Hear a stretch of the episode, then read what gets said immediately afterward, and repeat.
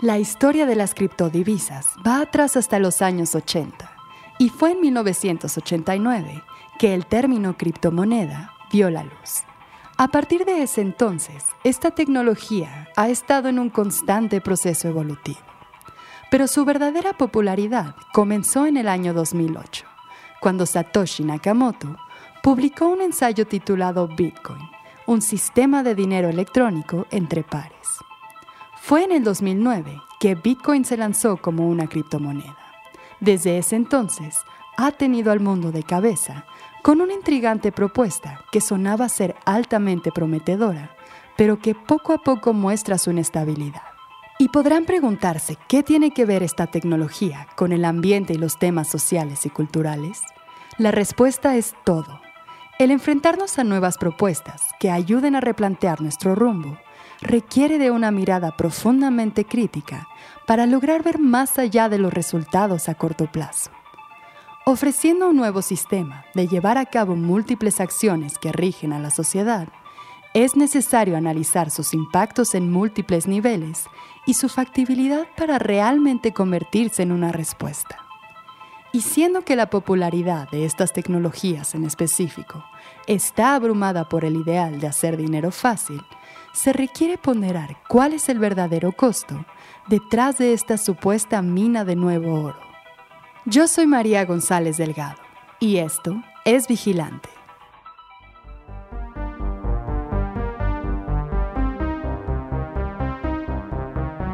Esto es Vigilante y queremos cambiar las cosas. Somos un medio informativo que busca difundir la verdad en temas relacionados a la crisis ambiental que vivimos en México y el mundo. Queremos alcanzar la lucidez y crear conciencia en todos los niveles ya es hora de que nos hagamos responsables. Con ayuda de invitados y especialistas, compartiremos contigo las historias y temas más relevantes. Expondremos casos de impacto tanto positivo como negativo, exigiremos acciones y brindaremos alternativas para que todos seamos parte de esta transición. Buscamos justicia, pero también invitarlos a ser justos en la práctica. Hoy hablaremos sobre criptomonedas, descentralizar o democratizar. En este episodio exploramos con una mirada crítica esta nueva tecnología. Y más que la tecnología en sí, haremos una reflexión sobre cómo está siendo utilizada, los conceptos que la rodean, los fenómenos sociales que la acompañan y los impactos ambientales que representa. Enrique Maxice, curioso por naturaleza, hace lo que muchos de nosotros no hacemos al enfrentar nuevas perspectivas. Investiga. Enrique va al fondo de las cosas para poder formar un criterio que lo coloque en opiniones bien fundamentadas y logre acercarse a una toma de decisiones consciente y, consecuentemente, mucho más responsable. Así es como comenzó su acercamiento al mundo de blockchain y las criptomonedas. Para esta entrevista, Enrique nos llevó de la mano por su proceso de investigación y reflexión para llegar a sus conclusiones. El primer paso fue superar uno de los principales retos que enfrenta esta tecnología, comprender cómo funciona y el significado detrás de palabras que parecen salidas de una película de ciencia ficción. Yo creo que vale la pena empezar por blockchain, porque las criptomonedas son tecnologías que existen dentro del blockchain. Cabe recalcar, o bueno, a mí me parece, una persona no matemática, con una mente no matemática, entonces al momento en el que me pones cálculos y números, me bloqueo. Creo que vale la pena intentar entender estos conceptos que por su naturaleza son complejos, que lo que hace es marginarnos. No, no, no querer formar parte, no querer, no querer entender, porque pues, nos sobrepasa. Entonces, yo entiendo el blockchain como una tecnología, un protocolo de computación, que lo que hace es tener una red de computadoras conectadas entre ellas, descentralizadas. Descentralizada es una palabra importante dentro de la comunidad Bitcoin. Volveremos a ella al ratito. Y lo que hace, pues, es guardar un registro entre estas computadoras de todas las transacciones que suceden dentro de la red. Eso es básicamente el blockchain. Una criptomoneda es una ficha digital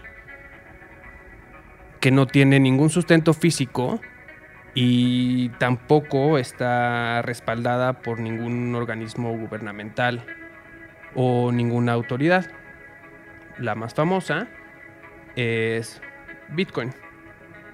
Y Bitcoin fue creada por una figura misteriosa y desconocida se llama Satoshi Nakamoto, que escribió un, artículo sobre cómo crear un nuevo sistema financiero descentralizado, que no estuviera atado a ningún gobierno que pudiera dictar qué sucede con, ese tipo de cambio.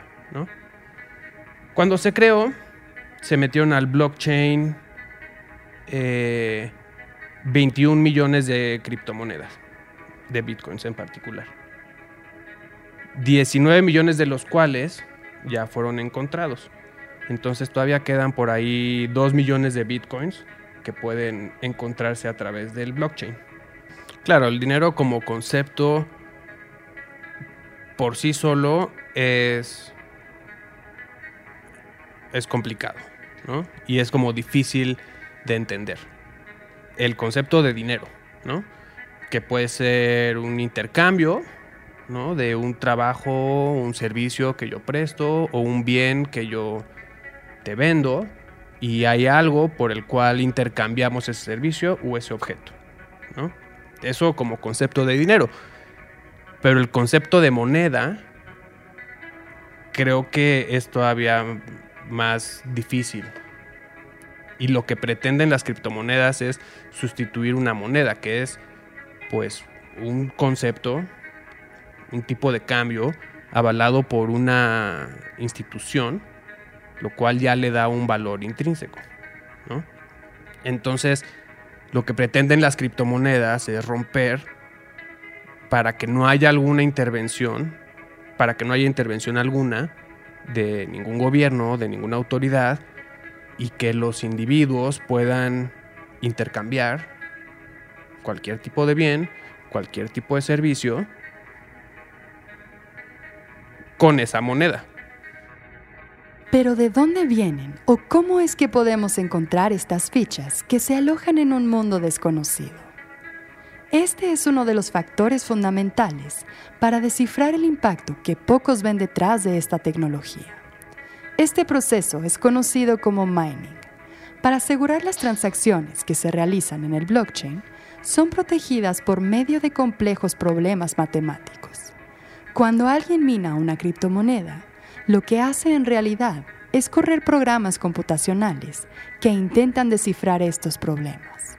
Quien logre descifrarlo es quien valida la transacción y es recompensado con una cifra específica de criptomonedas. En el caso de Bitcoin ya dijimos que existen 21 millones por ahí, ¿no? Cuando se ingresa la información de Bitcoin al blockchain, se meten 21 millones, ¿no?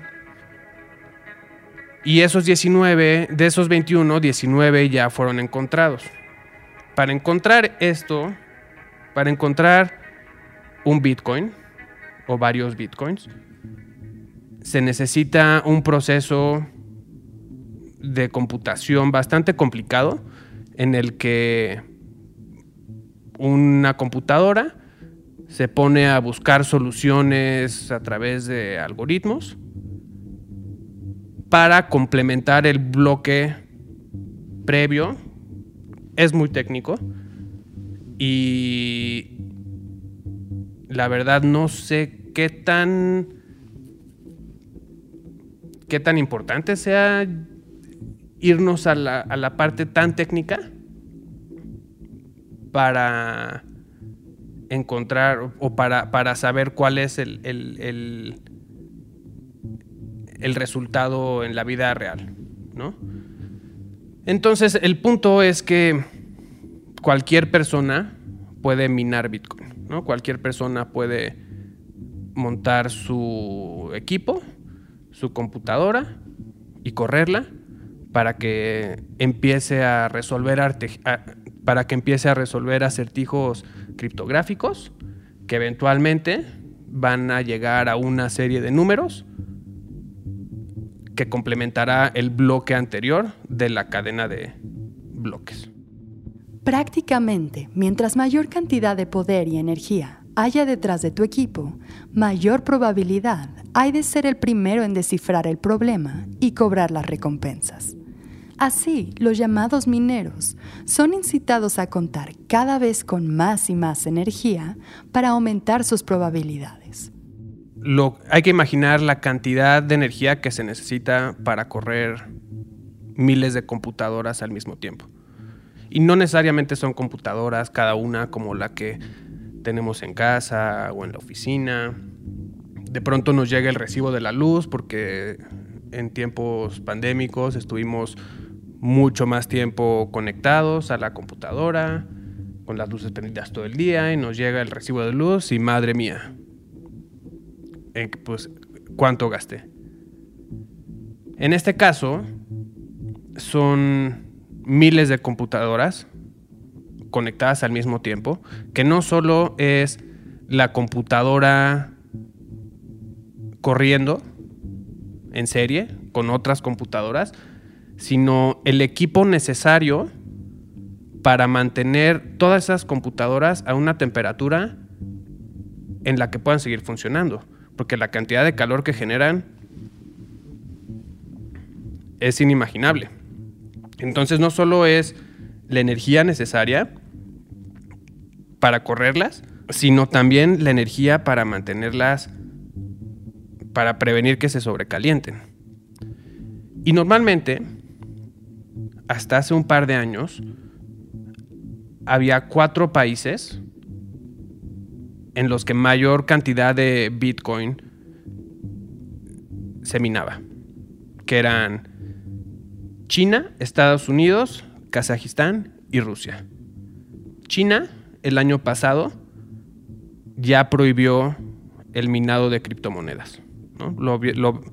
China ya ve a las criptomonedas como una industria nociva, tóxica, que no aporta nada y que nomás está en su tierra robando recursos naturales.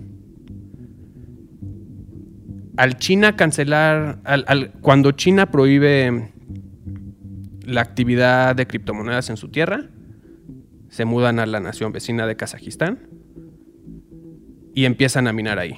Kazajistán se vuelve un, paraíso para las criptomonedas, en especial Bitcoin. Y el otro, otro de los países, Estados Unidos, obviamente, con la infraestructura y el nivel de emprendedurismo característico de los estadounidenses. Y la otra nación era Rusia. Ahora, tanto China como Kazajistán como Rusia eran aprovechadas, eran lugares aprovechados por su bajo costo en energía y un nivel de regulaciones laxo en el que también puedes tirar tu desecho electrónico, que ese es otro de los factores que hay que considerar.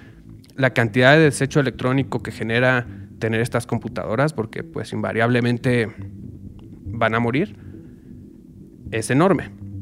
Entonces no solo es una huella de carbono, ¿no? una huella de gas invernadero gigante, sino que también es una cantidad de desecho electrónico gigante. Y aquí es donde comenzamos a evidenciar el costo ambiental que hasta la fecha hay detrás de estas tecnologías. Como es el caso de la minería de metales y minerales, la industria de criptomonedas también parece presentar serias cicatrices ambientales derivadas principalmente del uso intensivo de energía que requieren sus procesos. Vamos a pintar un poquito el panorama con datos que a mí me parecen impactantes de la cantidad de energía necesaria y de contaminación que genera esta industria. Entonces, anualmente, em, Bitcoin genera 77.96 toneladas cúbicas de dióxido de carbono, equivalente a la pequeña nación de Oman. Ahora, en cuanto a, energía eléctrica, consume 139.77 terawatts por hora. Esto es por hora, ¿no? Comparable a Ucrania. Y genera también 34.4 kilotoneladas de desecho electrónico, comparable a Holanda. Y ahora, para comparar, que a mí este, estos datos me parecen todavía más espeluznantes, que es una sola transacción de Bitcoin equivale a 846.32 kilogramos de dióxido de carbono. O sea, 1.875.743 transacciones de Visa, de tarjeta de crédito o débito, o 141.054 horas viendo YouTube. Una sola transacción. Y el equivalente en energía eléctrica es de 1517.36 kilowatts por hora. O sea, lo que una, un hogar promedio en Estados Unidos, que ya sabemos que siendo un hogar promedio en Estados Unidos, consumen bastantita energía, lo que consume en 52.01 días. Es muchísimo. Y de desecho electrónico, 373.50 gramos, o sea, 2.28 iPhones. Es muchísimo. Y vamos a comparar, no hemos hablado mucho de ella, pero otra criptomoneda como es Ethereum está pues más o menos por ahí. Consume 83.76 terawatts por hora anualmente, equivalente a Finlandia y en cuanto a huella de carbono, 46.72 toneladas cúbicas de dióxido de carbono, también comparable con Finlandia. Y una sola transacción de Ethereum eh, consume 186.47 kilowatts por hora. O sea, lo que una, un hogar promedio en Estados Unidos consume 6.3 días y genera 104, 104 kilogramos de dióxido de carbono.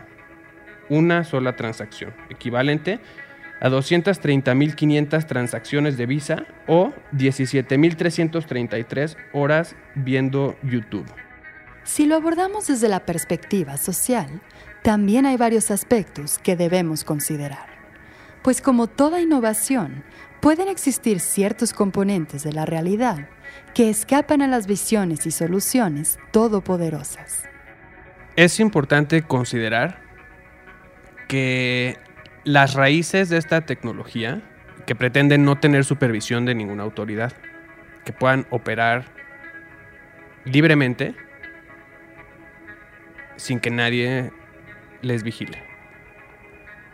Es una especie de rama de de la ideología libertaria, que mm, aboga por el libre mercado ante cualquier otra cosa, solo que en este caso llevada al mundo cibernético, ¿no? Una red donde no haya interferencia. Y creo que esto es algo que cierta corriente de desarrolladores del mundo de Silicon Valley llevan queriendo hacer desde principios de los 90 que era una alternativa al dinero real, una alternativa en la cual pudieran intercambiar bienes con su moneda sin restricción alguna. Y es muy curioso porque, como mencioné, una de las palabras claves con la que te venden el concepto de criptomoneda o de la blockchain es la descentralización, ¿no? Que es al no tener un servidor en particular o un equipo en particular, sino que la red opera a través de miles, millones de computadoras, no hay una concentración de poder. Pero dentro del protocolo, la manera en la que está escrito, es que no hay regla alguna que determina cómo funciona esa descentralización.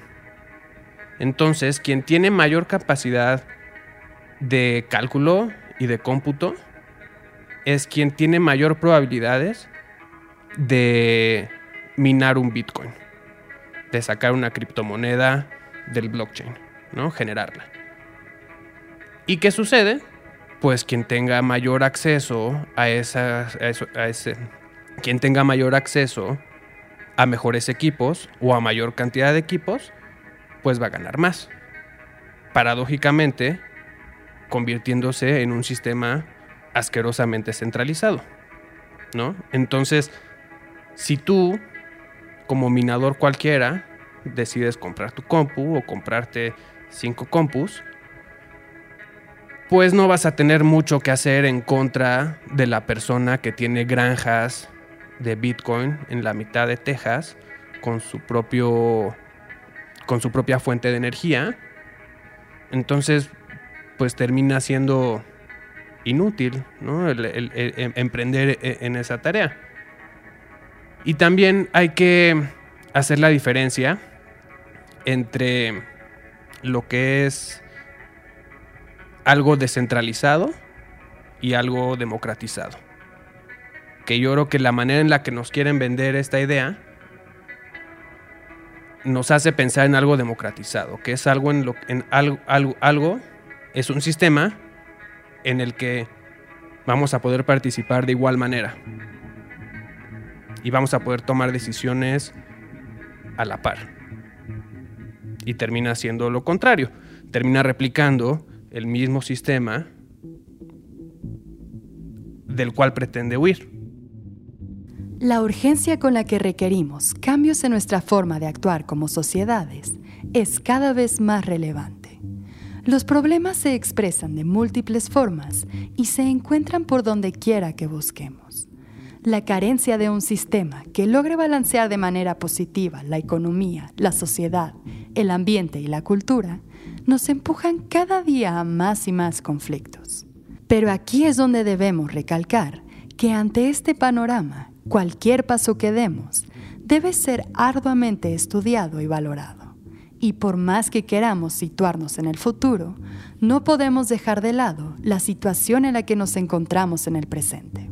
Es verdad que tanto Bitcoin como otros grandes nombres de esta industria han declarado en sus discursos que buscan atender las problemáticas que enfrentan en cuanto al consumo de energía. Pero lo que no estamos teniendo en cuenta es el daño que ya ha causado y el que continuará causando durante el tiempo que tome resolver la gran polémica de las energías renovables. Otra cosa que vale la pena considerar, O dándole un beneficio de la duda, el cual me cuesta muchísimo trabajo dárselo. Pero hablamos de energías renovables que puedan sostener este sistema, este juego, porque es un juego. ¿Qué tipo de energías renovables? ¿Cómo vamos a alcanzar esas energías renovables? ¿No? ¿Cómo vamos a poder seguir? Eh, em, ¿Cómo vamos a, cómo vamos a mantener el sistema mediante el cual nos regimos en energías renovables. El proceso, los procesos de extracción de recursos naturales seguirán siendo los mismos. Seguiremos interfiriendo y devastando naciones enteras como el Congo por el cobalto o el cobre, o golpes de Estado en Bolivia por su litio. ¿Cuál es el verdadero significado de energías renovables? o sea, los molinos de viento ok,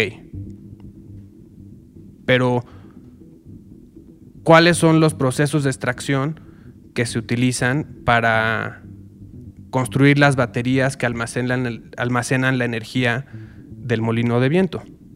Para mí es muy difícil concebir energía renovable y pintarlo como un panorama optimista si no cambiamos nuestro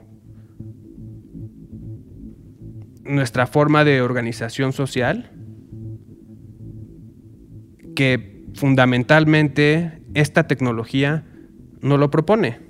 Propone descentralización, mas no propone democratización. Entonces, si no podemos siquiera democratizar los procesos de extracción para beneficiar a las personas que viven ahí, para beneficiar a las personas que viven en los lugares donde se extraen estos recursos y que esas personas tomen las decisiones sobre qué, cómo y para dónde van a ir esos recursos, para mí no tiene sentido.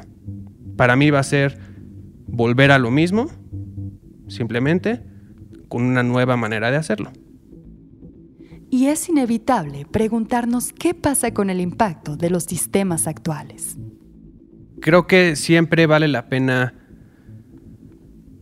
comparar nuevas tecnologías ante las que tenemos actualmente.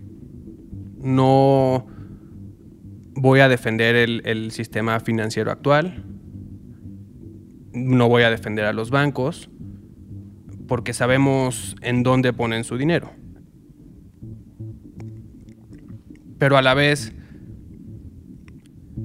la industria que tenemos actualmente para generar energía sigue siendo asquerosamente sucia. Entonces, si tú metes una tecnología nueva que va a requerir de energía, pues va a recaer en esos mismos, va a recaer en esas mismas producciones de energía para sostenerse. Y Bitcoin, por mucho que Bitcoin, blockchain, criptomonedas, por mucho que usen retóricamente un discurso de igualdad y de libertad, en realidad lo único que están haciendo es reforzar el mismo sistema que tenemos, simplemente a través de otra tecnología. Ahí es donde yo no les veo futuro. Y sabemos, es trillado pensar en que es que toda tecnología puede ser usada para el bien y para el mal. Pues sí, pero en este caso, para mí es muy evidente que el poder de cómputo necesario para mantener este sistema, esta tecnología a flote, requiere de un consumo de energía gigante, que imagínense que hacemos una, que, cambiamos, imagínense que cambiamos nuestro sistema financiero a Bitcoin bajo el modelo actual de Bitcoin. El consumo de energía nos dejaría achicharrados en, no sé, ¿qué? ¿10 años? O sea, si, si el panorama pinta mal, creo que pintaría peor. Por muy trillado que parezca, la ambición por la riqueza personal, la acumulación de dinero y la necesidad parecen ser quienes nos impiden ver más allá del dinero fácil y valorar el verdadero potencial de estas tecnologías. La mayoría de las personas que interactúan con esta tecnología no es a través del minado. Piensen en todas las personas con las que han platicado sobre cripto. La mayoría, estoy seguro, son personas que han pensado en invertir, que han pensado en comprar o vender alguna criptomoneda. Y a mí hay algo que me pone los pelos de punta. Y sinceramente me hace enojar mucho. Que nos venden esta tecnología como una manera de hacer dinero rápido. Y ya sabemos que no existe tal cosa. A menos que heredes una fortuna, no hay manera, no hay manera, o te ganes la lotería, no hay manera de hacer dinero rápido. Entonces es un nivel de depredación bárbaro que va en busca de las personas que probablemente no tienen un panorama que no les pinta bien la vida económicamente, que están con cansancio de su trabajo, no tienen muchas opciones y creo que aquí entra la responsabilidad de los medios que se me hace criminal porque la mayoría de los medios hablan de manera muy positiva y se han comprado el cuento de esta nueva tecnología como algo revolucionario. Entonces, yo no le veo o soy muy pesimista en cuanto a esta tecnología. No encuentro una sola evidencia. Hablando de las criptomonedas en particular. Hablando de criptomonedas en, particular, no les veo un beneficio. No, no las veo como una manera viable de organizar a la sociedad, a la sociedad o a un sector, a un, a un sector financiero. No se trata de olvidar por completo estas tecnologías, sino de encontrar cómo podemos hacerlas funcionar y que verdaderamente se conviertan en una oportunidad real de cambio y beneficio integral. A pesar de mi pesimismo en cuanto a esta tecnología en particular, sí tengo esperanza ante el panorama tan gris que se nos presenta.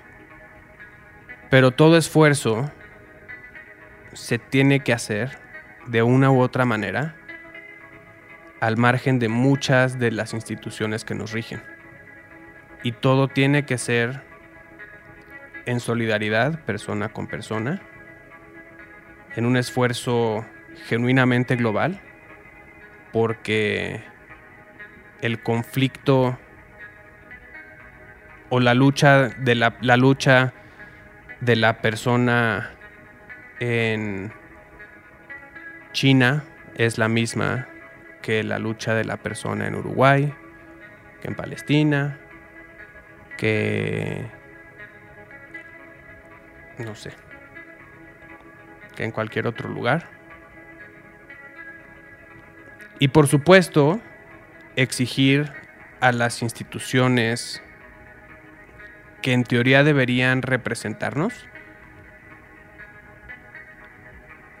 nos lleven por otro camino.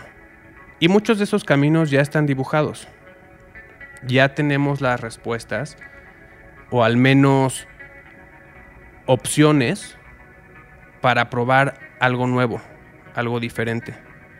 El problema es de qué manera democratizamos esas instituciones para que respondan a las exigencias del resto del planeta. Insisto, diferenciar entre descentralizar y democratizar.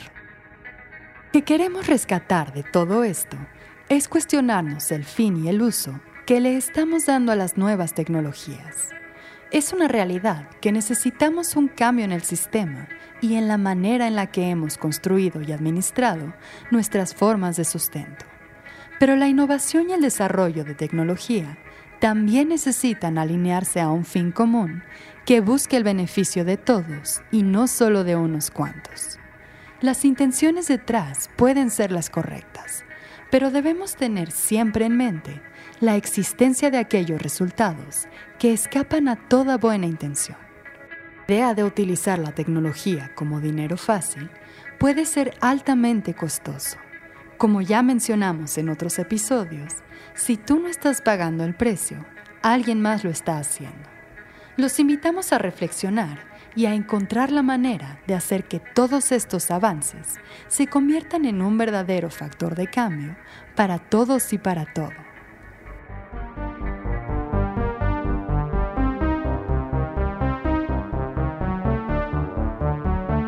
Agradecemos la participación de Enrique Maxice para la realización de este episodio, así como el trabajo de edición de Mario Escucha nuestro podcast ahora todos los martes en Spotify, Apple Podcasts, YouTube o tu plataforma favorita. Y encuéntranos en redes sociales como vigilante-bio.